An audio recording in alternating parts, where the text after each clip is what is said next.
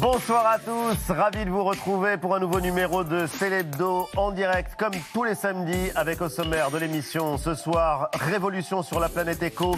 L'économie est en surchauffe et ça se voit, une situation unique et paradoxale, la surconsommation en même temps qu'une hausse brutale des prix, l'immobilier qui flambe et pourtant l'épargne des Français qui bat tous les records. Explication de ce que nous vivons avec l'un des meilleurs connaisseurs des marchés et de la finance, Marc Fiorentino.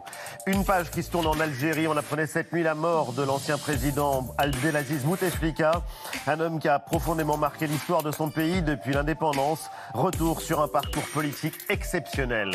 Le dossier de la semaine, pourquoi l'histoire a-t-elle effacé les femmes? La journaliste et autrice Titu Lecoq redonne vie aux grandes oubliées dans un livre qui vient de paraître. Remonter le temps pour comprendre les enjeux les plus contemporains, la lutte pour l'égalité, le féminisme. On en parlera avec elle tout à l'heure. Après 20h, enquête choc sur les ravages du numérique. Le journaliste Guillaume Pitron décrit les conséquences écologiques, sociales qui se cachent derrière des gestes apparemment très anodins. Liker une photo, prendre un selfie, commander une pizza en ligne ou regarder une série en streaming. Bienvenue dans l'enfer numérique. Ce sera dans la suite de Célébdo. Et puis, rencontre avec l'un des hommes les plus influents de la planète. Il fait partie du prestigieux palmarès du magazine Time cette année. Son rapport sur la restitution des œuvres du patrimoine africain fait référence. Felwin Sarr nous rejoindra tout à l'heure. C'est l'hebdo, c'est en direct et c'est maintenant.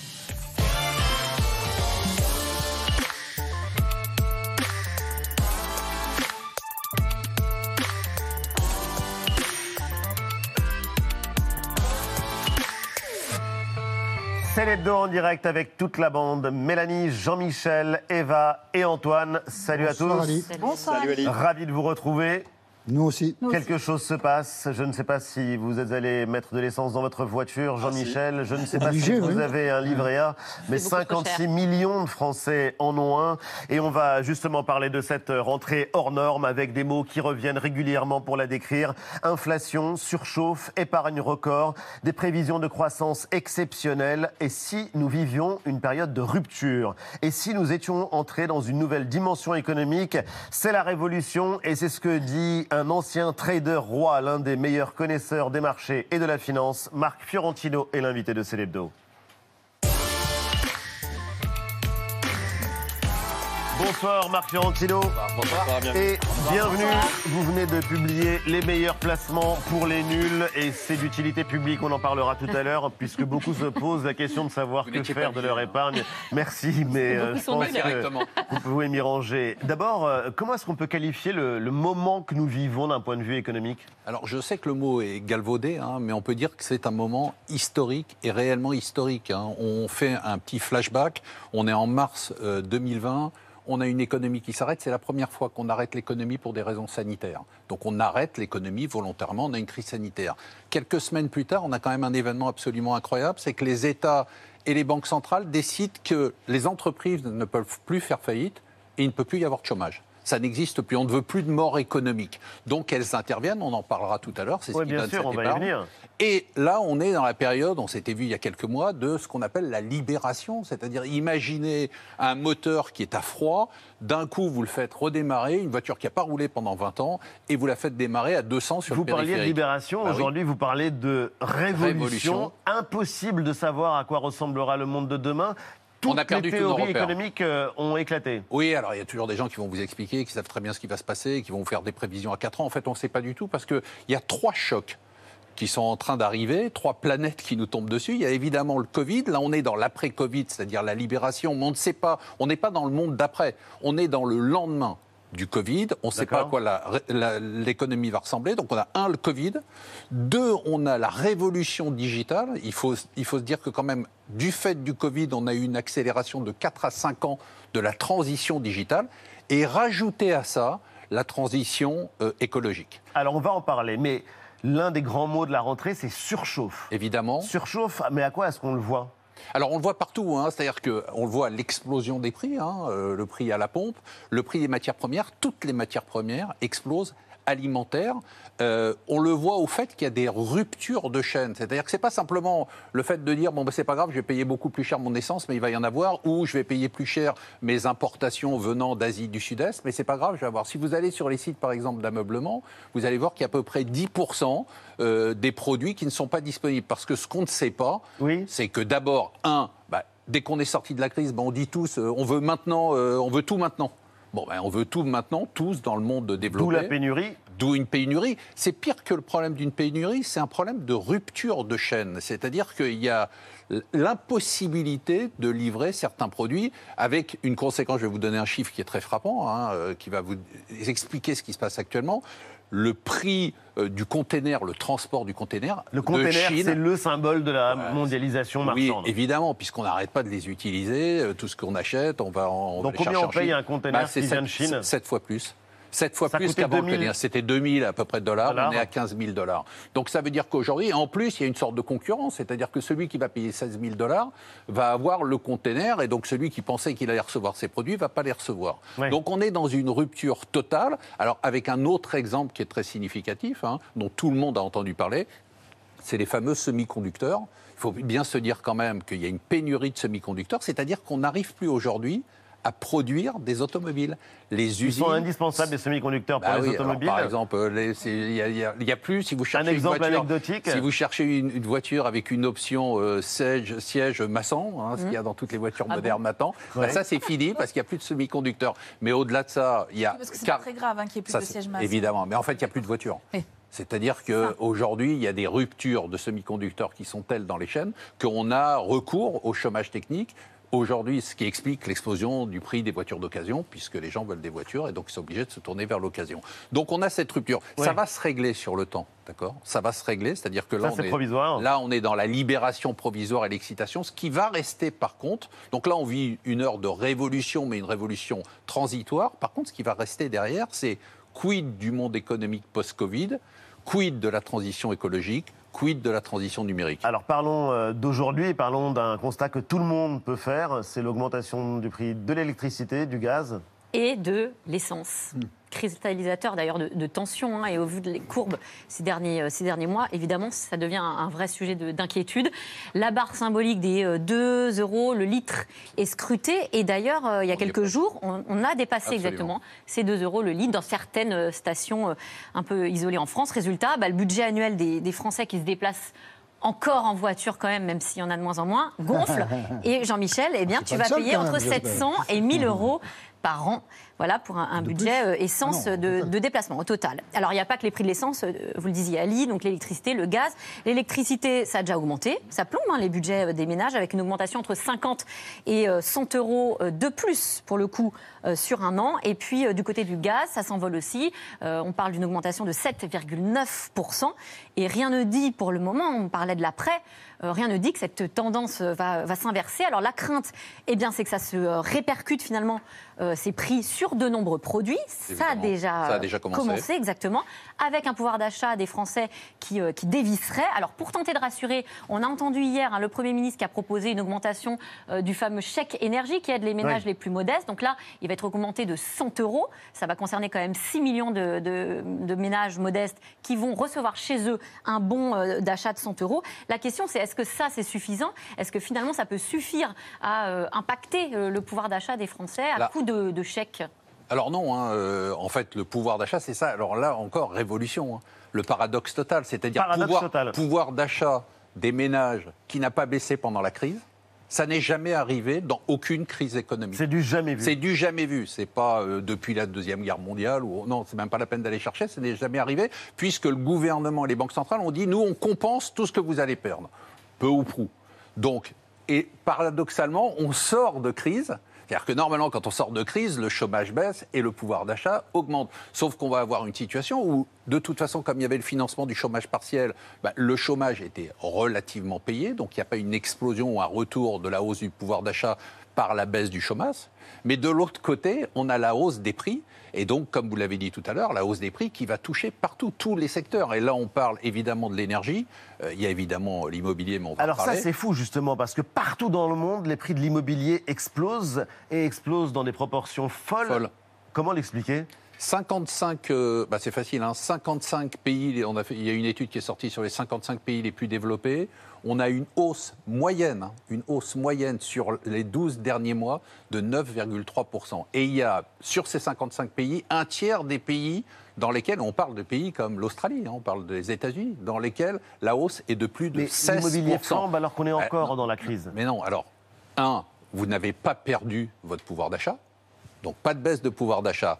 Moment. l'épargne qui a explosé, Ça, on va y venir. explosé, donc il y a des ressources. Donc, ça- alors, très concentré, hein, il faut dire que tout ce qu'on décrit là, c'est un phénomène général, je suis obligé de le répéter à chaque fois, mais c'est vrai, il y a évidemment des gens très modestes qui ont souffert de la crise, dont le pouvoir d'achat a baissé. On parle dans la moyenne, donc on écrase malheureusement une partie de la population qui, elle, est dans la souffrance. Vous avez, et vous avez surtout les taux d'intérêt qui sont au plus bas. Oui. C'est-à-dire que comme vous avez encore ces banques centrales qui jouent aux apprentis sorciers en se disant ben, nous, on est plus fort que l'économie. Les crises, on ne connaît pas. On va les combattre. On peut faire ce qu'on veut. Vous avez Emmanuel Macron qui a la Banque Centrale Européenne derrière lui et puis qui distribue les chèques. Et il va en distribuer jusqu'aux élections. Et vous vous retrouvez avec des taux d'intérêt qui sont au plus bas. Mais quand c'est les taux risqué, d'int- ça? C'est risqué? Ben, évidemment, on est, dans une, dans- on est dans une situation qui est totalement explosive, totalement absurde. Absurde, aberrante. Absurde. Mais oui, Mais aberrant. Il y a malgré tout, alors pour les plus modestes Oui. ou euh, ceux qui ont des salaires euh, au minimum, Euh, Une petite répercussion, parce que cette, la, la répercussion de l'inflation, en l'occurrence, c'est la hausse du SMIC à, Oui. de 35 euros, euh, ce sera le 1er octobre. Il atteindra 1589 euros brut. C'est la plus forte augmentation hein, depuis euh, 2012. Augmentation donc automatique, hein, qui est liée euh, à la hausse des prix à la consommation et qui est jugée insuffisante par les syndicats. Du côté du gouvernement, on pousse les entreprises à valoriser ces, ces petits salaires, justement, d'autant qu'au même moment, on a appris, euh, c'était il y a quelques jours, qu'il y a plus de 900 000 emplois qui sont toujours vacants, et notamment dans ces secteurs où les salaires sont bas, je pense à l'hôtellerie, la Ouais, restauration, le bâtiment, euh, etc., les services à la personne. Est-ce qu'il faut, selon vous, augmenter de façon plus conséquente le SMIC? Est-ce que, vous savez, cette expression du fameux coup de pouce euh, du gouvernement, est-ce qu'il faudrait donner un coup de pouce supplémentaire à, à ces petits salaires? Alors, je croyais jamais que ça m'arriverait, mais je vais citer euh, Nathalie Arthaud, je crois c'est ça, qui a dit quand même que c'était simplement euh, le rattrapage de l'inflation. Elle a raison. Oui, Donc, la hausse du. SMIC, bon, il n'y a pas de hausse parce que vous, comparé à la l'ancien partie. trader, oui, moi, l'ancien vraiment, alors là. vous C'est pas mal, non. Il fallait que ça arrive une Bah, fois quand c'est la même. C'est la révolution économique. Donc justement, si on a cette compensation euh, Alors- due à l'inflation, est-ce qu'on peut donner plus encore? Alors, il faut dire une chose. Il y, a, il y a deux sujets qui sont intéressants dans ce sujet-là. Un, le sujet, parce que ça y répond, je réponds à votre question, il y a le sujet des inégalités. C'est-à-dire qu'à force d'avoir envoyé de l'argent par Canadair partout, bah, cet argent, il s'est retrouvé. c'est-à-dire qu'on n'a pas ciblé les aides. Absolument pas. Évidemment qu'il y a eu des aides ciblées. Alors vous allez me dire, oui, les restaurants, oui, d'accord. Mais l'argent et les taux à 0%, il faut se dire que le taux à 0% et la personne qui peut acheter de l'immobilier, c'est pas le gars qui est en difficulté. Euh, C'est celui qui a déjà euh, pas d'appartement, mais un très gros salaire, ou un salaire et qui peut acheter une deuxième appartement, un troisième appartement, une maison secondaire. Donc il y a une explosion des inégalités du fait de cette politique des banques centrales et des gouvernements. Et le débat qui arrive dans tous les pays, hein, ça Oui. va être la revalorisation des salaires, puisqu'on a découvert quand même dans cette crise qu'il y avait des métiers dits essentiels. Et on vient de se rendre compte que les métiers Et pour la plupart, les plus mal payés. évidemment, sont les plus mal payés. Donc de toute façon, ce débat-là, on va y avoir droit. Alors on, on a le droit, on y a droit déjà aux États-Unis, mais pas de façon politique, mais par la demande. C'est-à-dire qu'un Walmart, qui est le plus gros distributeur américain, il n'arrive pas à embaucher. Amazon n'arrive pas à embaucher. Donc ils n'ont pas le choix. Ils font pas ça par altruisme. Ils ont augmenté les salaires. Et ça ramène à ce que vous disiez tout à l'heure, c'est-à-dire qu'on va avec la hausse des salaires. Parce que tout ce qu'on vit actuellement, c'est, on va dire, des hausses transitoires liées au redémarrage de l'économie. Ce qui fait qu'une inflation est durable, c'est la hausse des salaires. Et si on rentre dans un cycle de hausse des salaires, là, on peut avoir une inflation durable. Alors, situation là aussi incroyable, et c'est probablement du jamais vu, c'est l'épargne. Explosion de l'épargne. Eh ben, C'est à Antoine. C'est à Antoine. c'est Antoine la C'est fourmi Antoine et toi t'es la cigale. Voilà. Donc, euh, parole à la fourmi. Oui, c'est l'autre effet de la crise, hein, cette hausse de l'épargne, notamment entre mars 2020, donc le début de la crise sanitaire, et juin dernier. Très forte hausse, 157 milliards d'euros de surplus, autrement dit, en plus hein, En de plus, ce qui est c'est-à-dire qu'il y a 111 versé- milliards et il y a 150. exactement. Voilà, 157 milliards de, de surplus. Il faut dire qu'entre euh, couvre-feu et confinement, eh ben, on n'a pas vraiment eu l'occasion de dépenser euh, l'argent qu'on qu'on a gagné, euh, grâce notamment, euh, vous le disiez Marc Fiorentino, au chômage partiel. Pas seulement, de l'argent qui dort donc, euh, mais qui pourrait être réinjecté euh, dans l'économie. Est-ce que cette gigantesque épargne, euh, c'est quoi selon vous? C'est une bonne ou une mauvaise nouvelle pour, pour l'économie? Je pense que c'est le signe qu'on a surréagi à cette crise. Alors c'est toujours facile de le dire. Surréagi. Surréagi, évidemment. L'État en a fait trop. Les États Oui, en ont tous fait les trop. États en ont fait trop. C'est-à-dire qu'à partir du moment où les banques centrales leur ont dit allez-y, euh, on peut raser gratis, bon, ils ont rasé gratis, mais ils n'ont pas rasé gratis les gens qui avaient besoin d'être rasés gratis. Ils ont rasé gratis tout le monde. Donc on voit bien qu'aujourd'hui, c'est très simple, hein, je vais vous prendre des chiffres pour rebondir sur les vôtres. Euh, L'État a dépensé, la crise du Covid a coûté à peu près 240 milliards d'euros pour l'instant à l'État français. Sur ces 140, 240 milliards d'euros, il y a déjà 167 milliards d'épargne supplémentaire. 240, 167. Les trésoreries d'entreprises, il y a à peu près un dixième des entreprises qui sont en difficulté. Les autres ont eu des PGE dont elles n'avaient pas, les besoin, prêts garantis par- garantis par par l'État, et donc elles ont une, une trésorerie qui est excédentaire. Donc ça veut dire qu'aujourd'hui, bah, il y a eu trop d'argent dans le circuit, et ensuite il y a un autre problème qui est très intéressant, parce que les Français ont peur, toujours, toujours peur pour leur argent et toujours peur pour leur avenir. Dans cette épargne, vous l'avez dit très justement, il y a l'épargne forcée et puis il y a l'épargne de précaution. Oui. C'est-à-dire que quand on ne prend pas de réforme sur les retraites, eh bien finalement, on inquiète les Français qui se disent, bon, ils ont tous compris, les Français, que s'il y avait de moins en moins, si on vivait plus longtemps et qu'il y avait de moins en moins de gens qui travaillaient, bon, c'est pas compliqué, hein, il y aura des retraites qui vont diminuer. Donc, ils constituent eux-mêmes leur épargne retraite. Malheureusement, C'est compris, euh, la cigale Oui, j'ai compris. C'est très compris, clair. patron. Non, Bah, mais c'est très clair, parce que pour le coup, euh, bon, vous avez publié euh, un livre euh, sur les meilleurs placements et vous donnez des conseils très pratiques. Il faut juste prendre la mesure d'un chiffre 56 millions de Français, 56 millions ont un livret, livret A. type livret A ou autre, avec euh, en moyenne C'est ça, 6100 à peu près. euros sur le livret. Pourquoi est-ce que c'est pas un bon placement, tout simplement, alors que ça semble être la chose la plus sage? Alors on va procéder par étapes très rapidement. hein. C'est la plus sage. C'est la plus sage, dit Jean-Michel. Alors, alors attendez, attendez. Alors on va procéder juste par étapes. Le pire du pire, c'est ce qui se passe aujourd'hui, qui est pire que le livret A, c'est-à-dire que la, plus, la large majorité de l'argent qui a été surépargné dort sur un compte en banque. Sur les comptes courants. Compte Ouais. courant, sur votre compte bancaire, c'est-à-dire qu'aujourd'hui, les gens ont laissé 200 euros, 300 euros, certains 10 000, 20 000. Cet argent-là dort. Alors celui-là, c'est cuit. Hein. Celui-là, il est à 0%. Il y a des frais bancaires qui sont extrêmement élevés. L'inflation est de. L'inflation est de 2%. Vous avez fait votre calcul, vous perdez 2% par an. D'accord? Donc déjà, j'ai envie de vous répondre, oui, c'est une bonne idée au moins de prendre cet argent-là, de le mettre sur le livret A. Ça, c'est euh, le premier minimum. pas quand on commence à apprendre à marcher. D'accord? Une fois qu'on a le livret A, il faut aller un tout petit peu plus loin. C'est-à-dire qu'il y a déjà des produits qui sont des produits, je le répète toujours, mais garantis en capital, qui permettent de placer son argent, qui rapportent 1,5%, c'est les fameux fonds en euros. Bon, c'est un peu barbant, des assurances-vie. Oui. 1,5%, c'est toujours mieux, 2%, c'est toujours mieux que 0, et c'est mieux que 0,5%. Et puis, ce que je dis beaucoup dans le livre, j'insiste là-dessus, c'est que euh, on consacre pas le temps nécessaire. Il faut une demi-heure à peu près par mois à consacrer pour son argent. Donc, ce que je dis, c'est que c'est- assez classique de voir les gens changer de fournisseur, réduire leurs dépenses, euh, essayer d'aller euh, faire 10 km pour payer un peu moins. Ça, c'est très bien.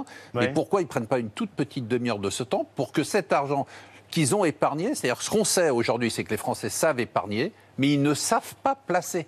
Ils savent épargner, ils ne savent pas placer. Et le paradoxe, c'est que donc on est à la fois cigale et fourmi. Donc La Fontaine euh, Avait avait raison. assez tort, mais euh, je veux dire en souriant. par la crise. Je le dis en- en souriant. attendez, attendez, c'est pas tout à fait juste, si je peux me permettre. C'est très important ce que vous dites. C'est-à-dire, non, non, c'est-à-dire que l'État est cigale, les Français sont fourmis.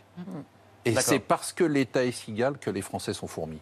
Alors dans l'actualité euh, économique, et on voulait entendre justement votre analyse, euh, cette semaine, il y avait aussi ce contrat du siècle, ce qu'on appelait le contrat du siècle qui s'est envolé.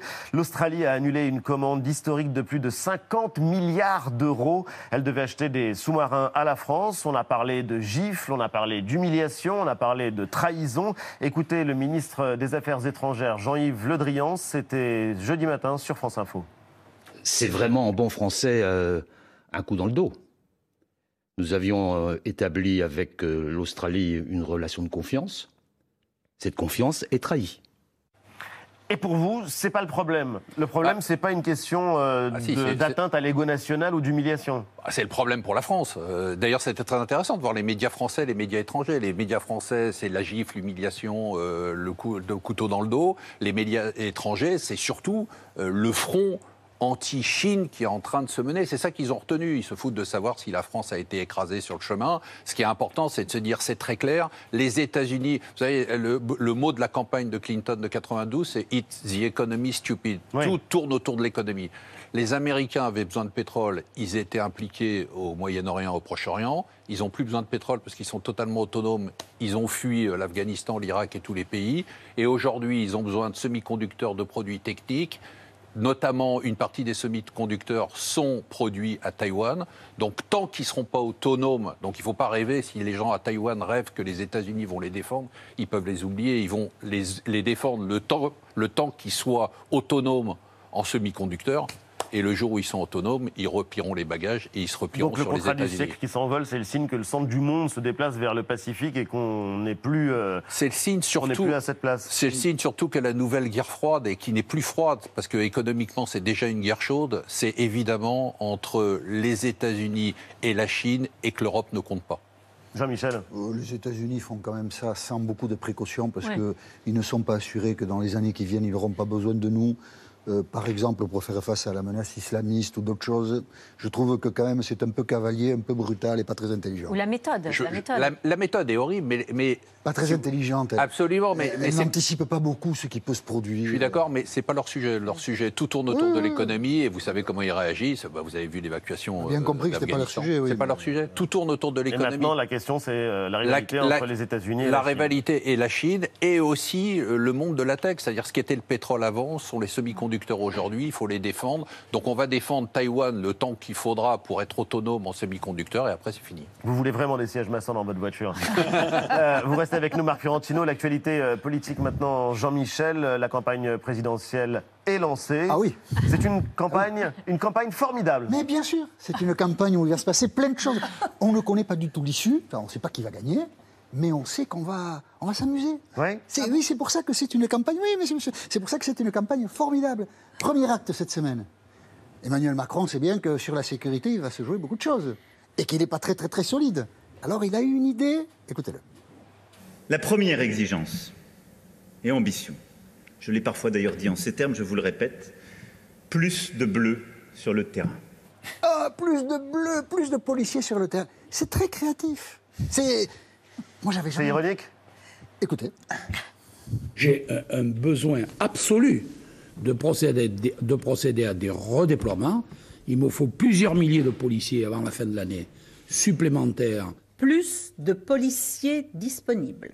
J'ai voulu rééquilibrer la police pour mettre davantage de policiers la nuit et davantage de policiers pour faire des interpellations. 1500 policiers supplémentaires qui seront sur la voie publique. Il faut plus de moyens sur le terrain en termes de police, mais dans la continuité, une vraie police des quartiers. Un, un jour, on aura trop de bleus. Oh, on n'y est pas encore, mais un jour, il y aura trop de bleus, ça c'est sûr. En tout cas, donc c'était pas neuf. Non, c'est pas très neuf. Non. La campagne est commencée et le camp de l'anti-France se manifeste. Et c'est pour ça que ça va être une campagne formidable. Parce qu'il y aura tout le monde. Comment on définit la France? La France, on la définit comme le pays des droits de l'homme. Eh bien, il y a des gens qui pensent que les droits de l'homme, c'est devenu un boulet pour la France, mesdames, messieurs, l'anti-France, Éric Zemmour. Même homme qui a été euh, commissaire européen pendant des années, qui a fait campagne pour l'Europe et qui maintenant découvre que la CEDH est un boulet insupportable. Ah, ces gens-là n'aiment pas la France. Ils ont le droit de participer à la compétition présidentielle. Parlez de Michel Barnier. hein. Alors lui, il parle de Michel Barnier qui découvre que, qui découvre. Donc Et c'était hier soir à Toulon. Éric Zemmour le savait, c'était hier soir à Toulon que la Cour européenne des droits de l'homme est un boulet pour la France. Donc euh, c'est une manière de rayer la déclaration de- des droits de l'homme et des citoyens de 1789 de la part de gens qui n'arrêtent pas de nous dire qu'on n'aime pas la France. Je trouve ça assez cocasse. Et à ce propos, Éric Zemmour a des voisins, des cousins et des amis qui se retrouvent notamment dans le magazine Causeur. Alors Causeur fait cette, ce mois-ci une une qui est, qui est très critiquée. Souriez, vous êtes grand remplacé. Il y a un petit bébé chinois, vous voyez, l'hypocrisie se niche dans les détails. Et Causeur illustre sur les réseaux sociaux son dossier sur le grand remplacement, les Arabes sont en train de manger les catholiques, par cette photo que j'ai trouvée très drôle. C'est une photo prise en 2010 au RER.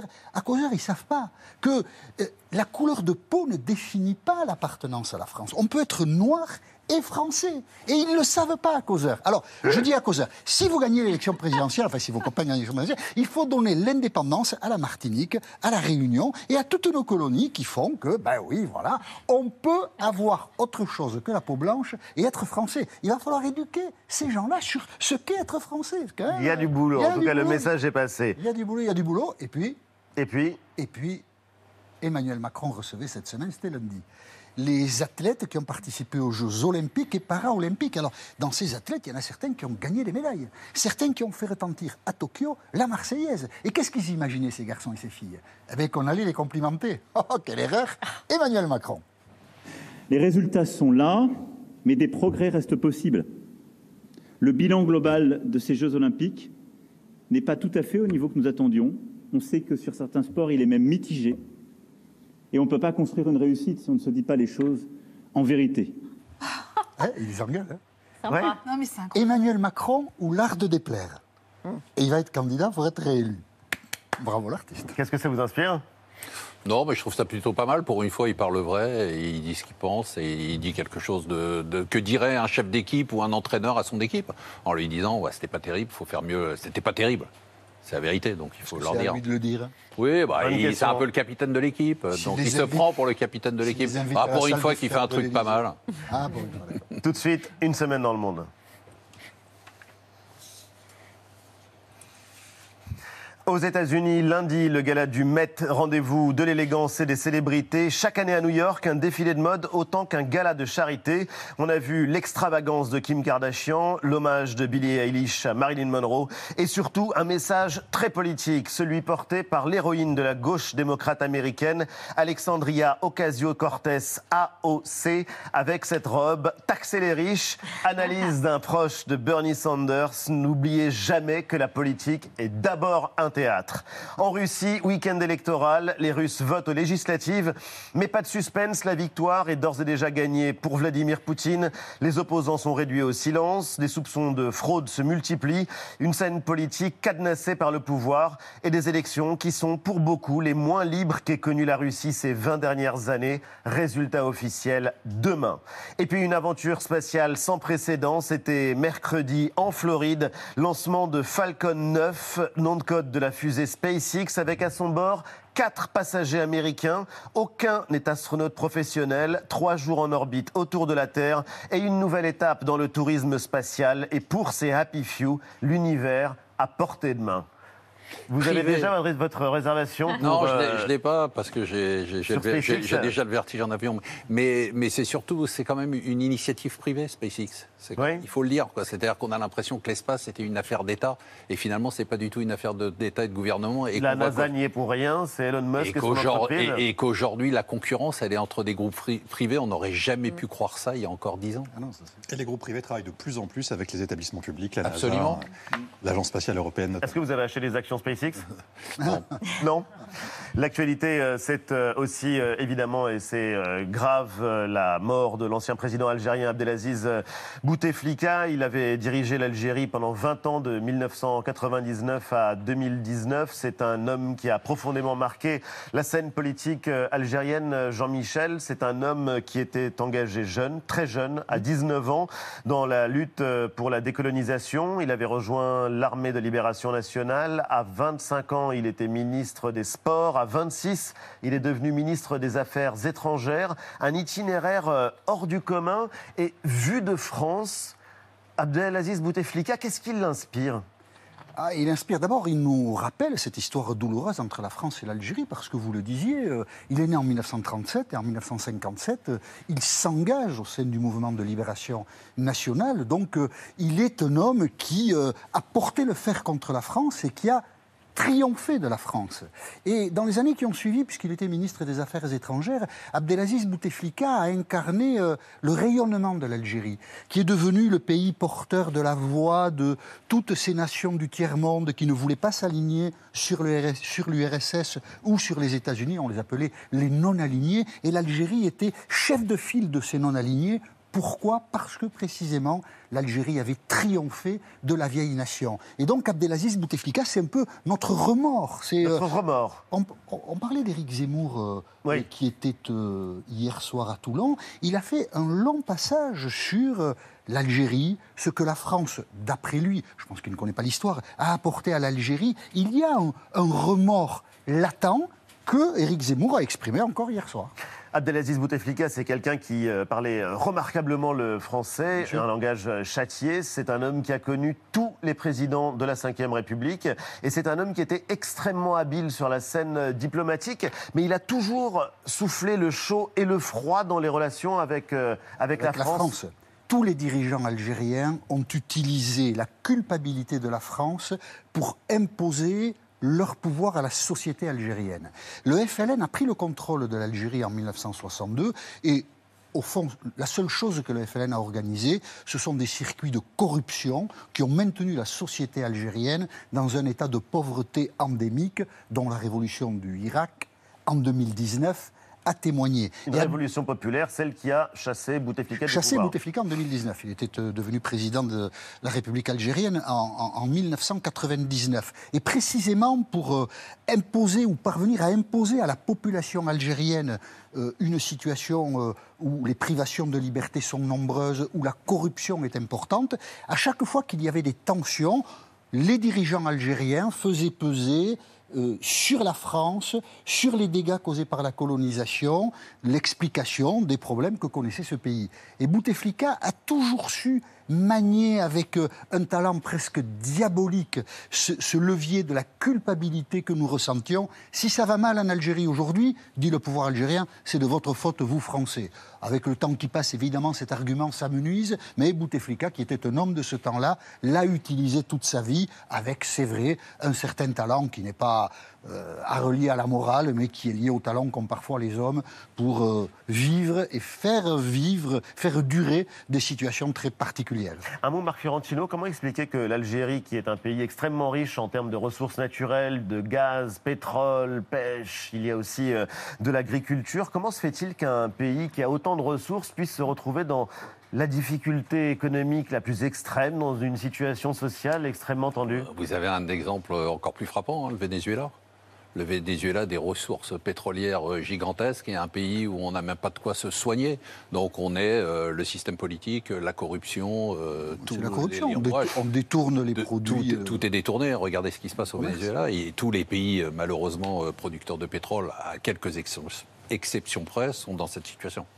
En attendant euh, de connaître la réaction euh, justement des autorités euh, françaises au décès de Abdelaziz Bouteflika, l'ancien président algérien. Merci infiniment Marc Fiorentino d'avoir été l'invité de Célébdo ce soir. Les meilleurs placements pour les nuls, on en fait partie. C'est aux vous éditions dites, hein. First. Et puis c'est votre argent, votre émission de télé tous les week-ends sur BFM Business. On passe maintenant au dossier de la semaine dans Célébdo. Et une question, pourquoi l'histoire a-t-elle effacé les femmes? La journaliste et romancière Titu Lecoq publie Les Grandes Oubliées EES aux éditions L'Iconoclaste. Et Titu Lecoq est l'invité de Célébdo.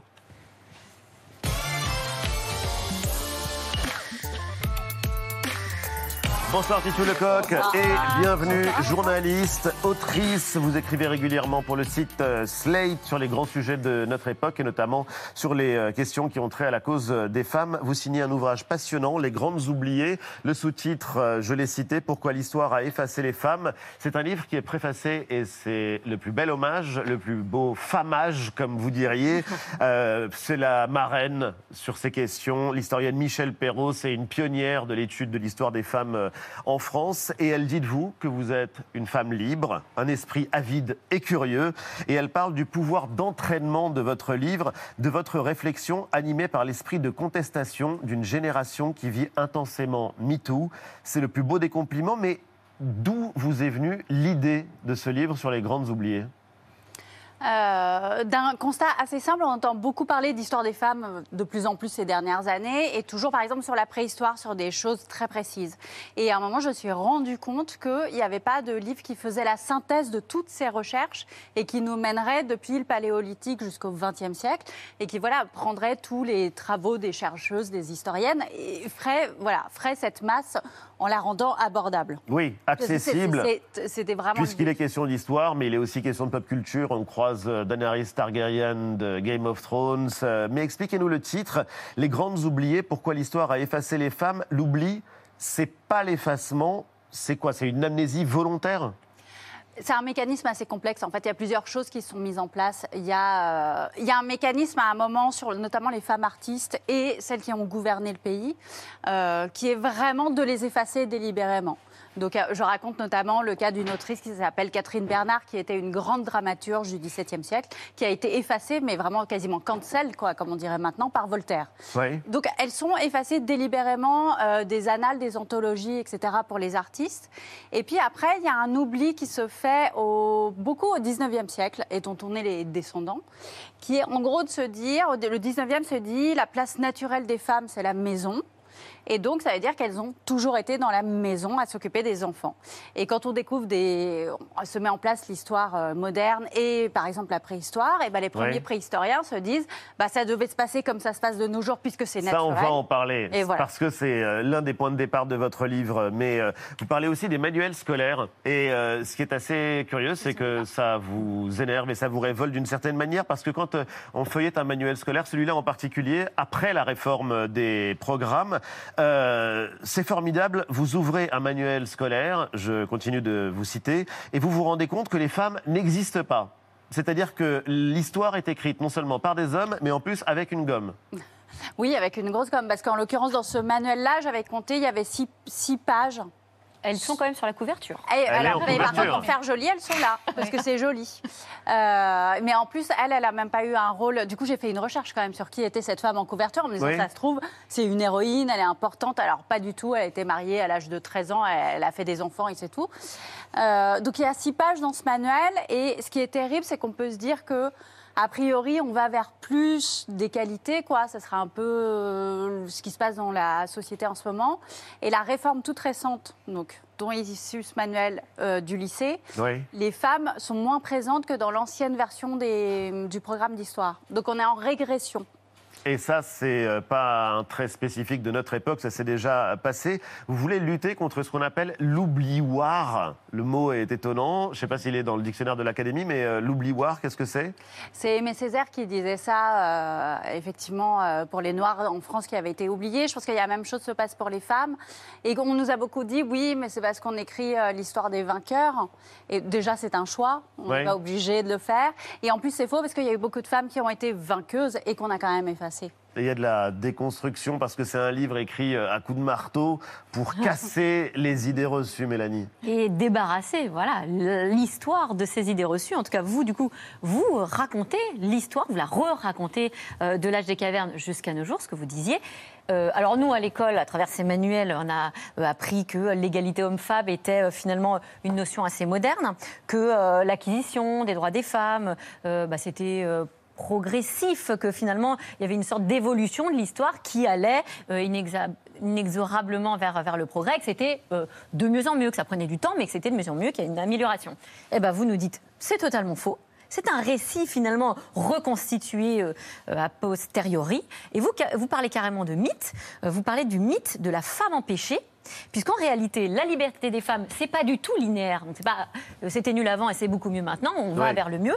Et euh, vous décrivez des euh, époques où les femmes finalement avaient certains métiers, avaient certaines libertés, et puis euh, d'autres époques où finalement euh, ces libertés leur sont enlevées ou ces métiers disparaissent. Ouais, le mythe, alors c'est pas moi qui l'invente, hein, le mythe de la femme empêchée, c'était ça qui était génial, c'était de découvrir qu'en historiographie, ça a un nom, ça s'appelle comme ça. Et c'est ce mythe où on nous a expliqué, euh, bah, vous apprenez pas, il n'y a pas de figure masculine dans les cours d'histoire, parce que les femmes n'ont pas pu. Elles n'ont pas pu participer puisqu'elles s'occupaient des enfants. Oui. Et vous Et donnez donc- des exemples. Et, et- mais c'est vraiment, je pense qu'on a tous appris ça et on s'est dit, ah bah ouais, c'est hyper logique. euh, En tout cas, on comprends, en a des images dans la tête parce que vous parlez de la préhistoire et c'est vrai que c'est frappant quand on lit le bouquin parce que euh, on se dit mais c'est vrai que c'est une représentation qui est tellement commune, qui est un cliché. L'homme est L'homme et le vêtu, feu, euh, oui, euh, il va avec, chasser euh, la femme l'attend dans la grotte. euh, avec une grotte euh, où est occupée euh, la femme. Ça fait bizarre de faire. Enfin, de réhabiliter la femme de Néandertal, par exemple. Oui, mais, après, mais, ça, ça, on le sait un peu sur la préhistoire, mais je me suis rendu compte que c'était, et c'est pas moi qui le découvre, hein, c'est vraiment les historiennes, et je le- voilà, il faut mettre en avant leur travail. Euh, je me suis rendu compte que c'était valable pour toutes les époques, en fait, au Moyen-Âge aussi, euh, sur les métiers. Quand on, en fait, en histoire, quand, tant qu'on n'a pas cherché les femmes, on les a pas trouvées. Et au Moyen-Âge, justement, Oui. c'est intéressant parce que c'est à la fois la période de la chasse.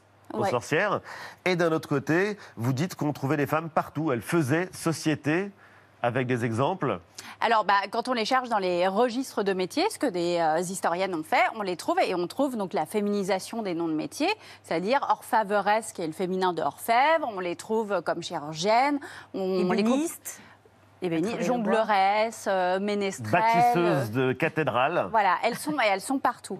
Après, effectivement, elles vont perdre en droit. Et c'est aussi ce qui était, euh, ce, je trouvais important dans cette histoire, contrairement à ce qu'on nous a appris, qu'on allait d'un état, en gros, sauvage et on tendait naturellement avec la civilisation vers plus d'égalité, c'est de se rendre compte que cette histoire n'est pas linéaire et que donc on peut revenir en arrière, c'est-à-dire que les femmes peuvent perdre des libertés et c'est arrivé dans l'histoire de France. Oui. On a des grosses régressions et on a aussi des moments où on peut avancer. Et ça, c'est aussi quelque chose dont on se dit que c'est une question qui est très contemporaine et que les choses ne sont pas acquises. Mais même un moment particulier de l'histoire et de l'histoire de France comme euh, le siècle des Lumières n'est pas si euh, éclairant que ça ou lumineux pour les femmes. Ah oui, c'est, euh, bah, on, on le découvre en lisant votre livre aussi, euh, le 18e siècle des Lumières, de l'égalité des droits. Alors, des- l'égalité des droits, oui, mais pour les hommes en l'occurrence.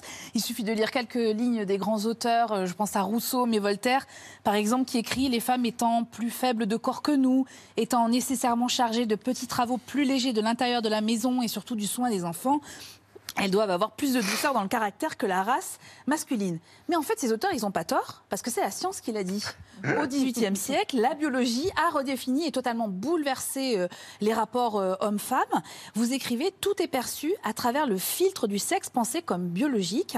Et cette idée, elle s'est quand même lentement, mais sûrement euh, imposée pendant des années et des années. Est-ce que, selon vous, elle est encore présente aujourd'hui?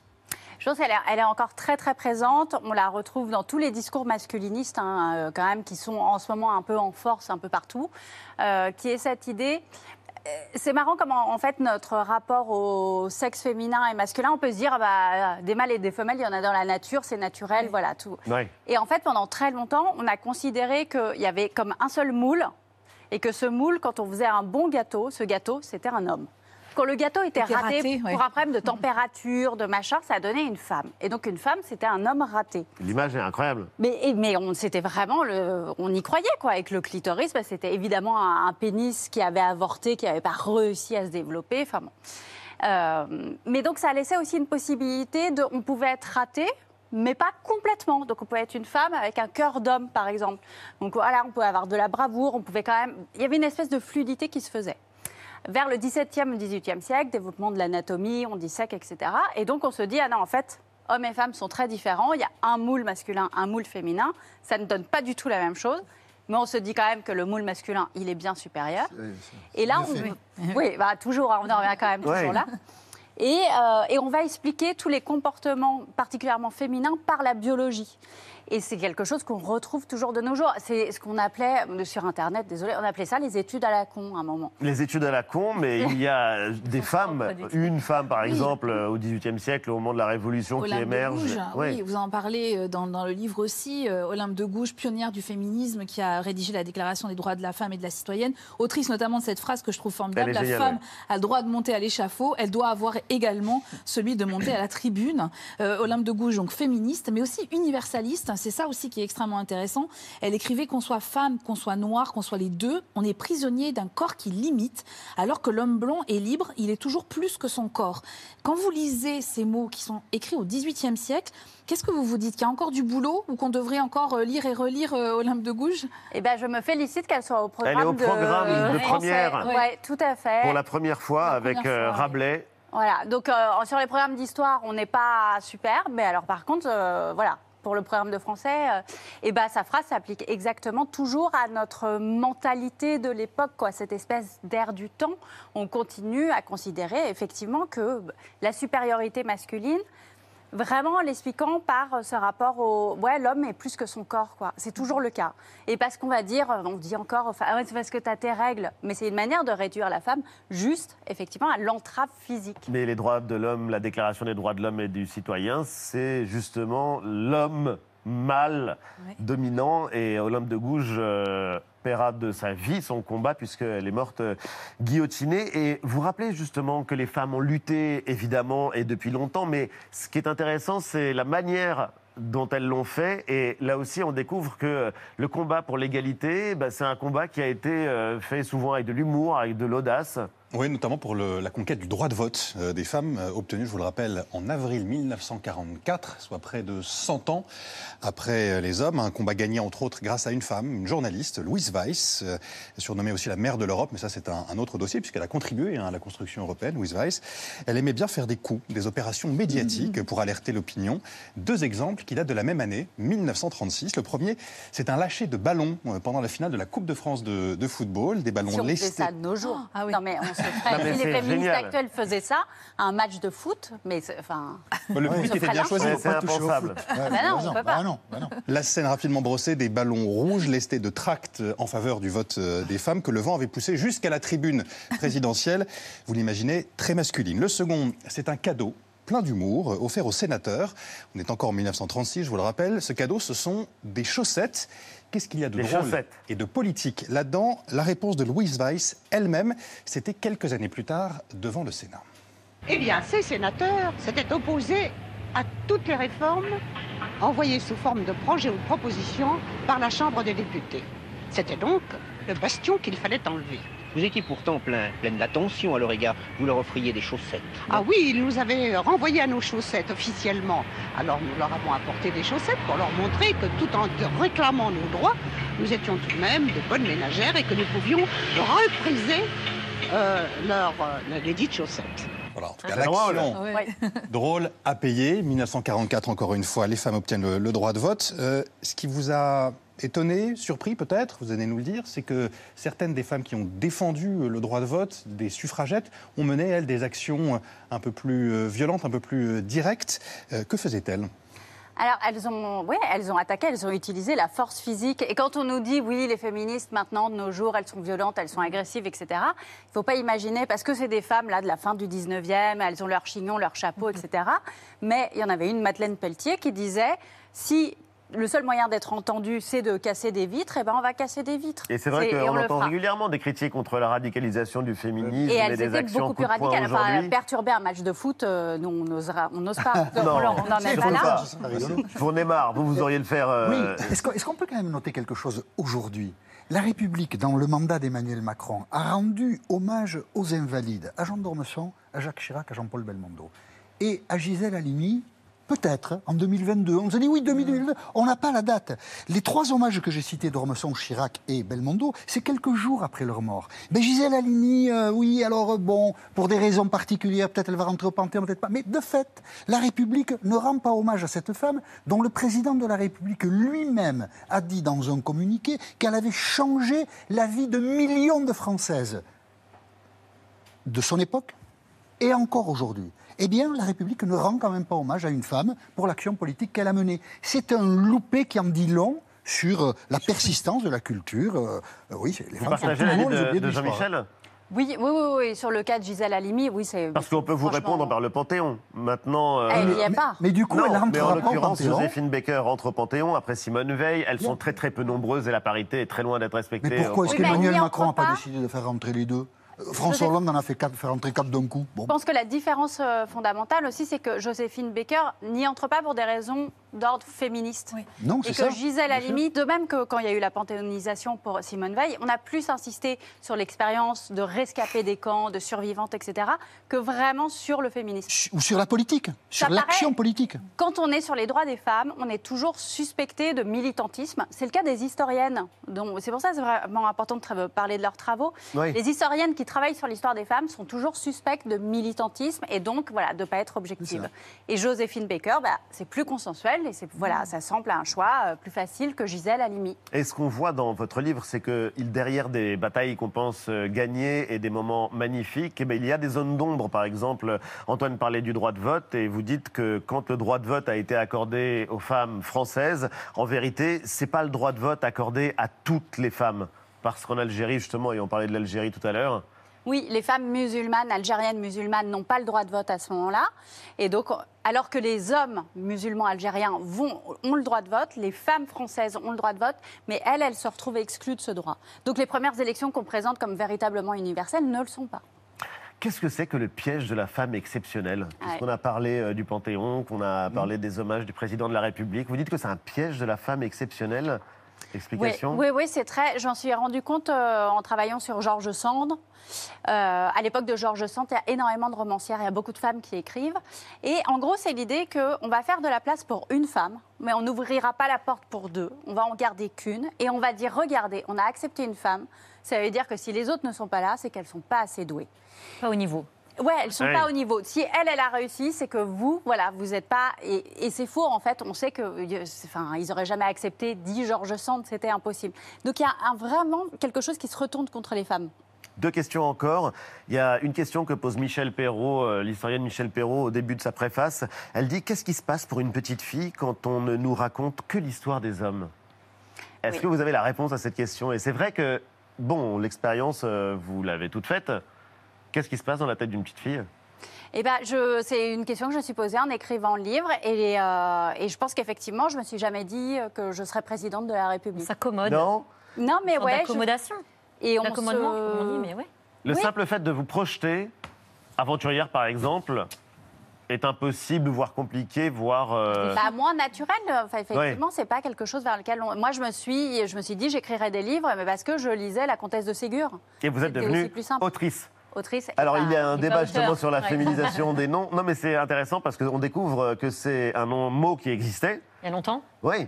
Et que c'est l'Académie française, cette institution qui a toujours été progressiste, qui l'a rayé, qui l'a fait disparaître.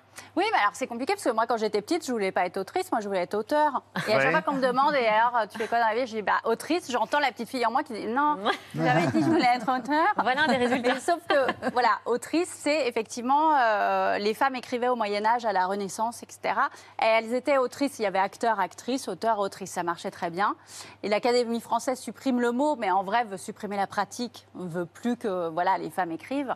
Et on va perdre la mémoire de toutes ces femmes qui écrivaient. Oui. Et quand on, commence à publier plus de femmes au 19e et au 20e siècle, on va dire bah, on va inventer un nouveau mot, puisque c'est nouveau la femme qui écrit, toujours ce mythe de la femme empêchée.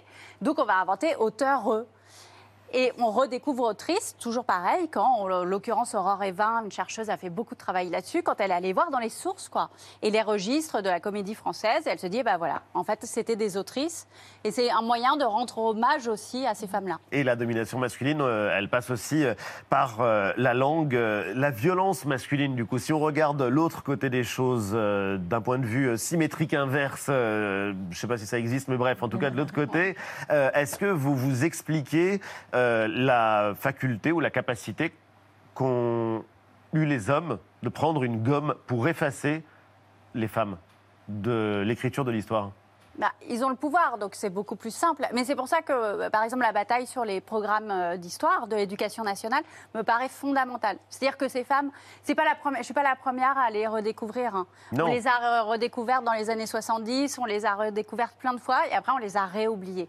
Et donc, c'est un quand même travail à reprendre et à voilà. reprendre. Et pour que ça sorte.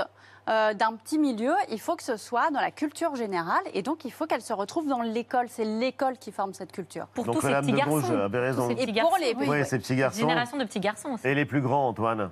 Aussi, mais. Pour tout le monde. Merci euh, Titu Lecoq, merci infiniment d'avoir été euh, l'invité de Célébdo, Les Grandes Oubliées, pourquoi l'histoire a effacé les femmes. C'est publié aux éditions de l'Iconoclaste avec cette préface signée par Michel Perrault. Célébdo continue juste après la pub avec euh, l'enquête exceptionnelle de Guillaume Pitron sur les ravages du numérique et puis rencontre avec l'un des hommes les plus influents de la planète. Il a fait son entrée dans le très prestigieux classement du magazine Time. L'économiste Felwin Sarr nous rejoindra. À tout de suite.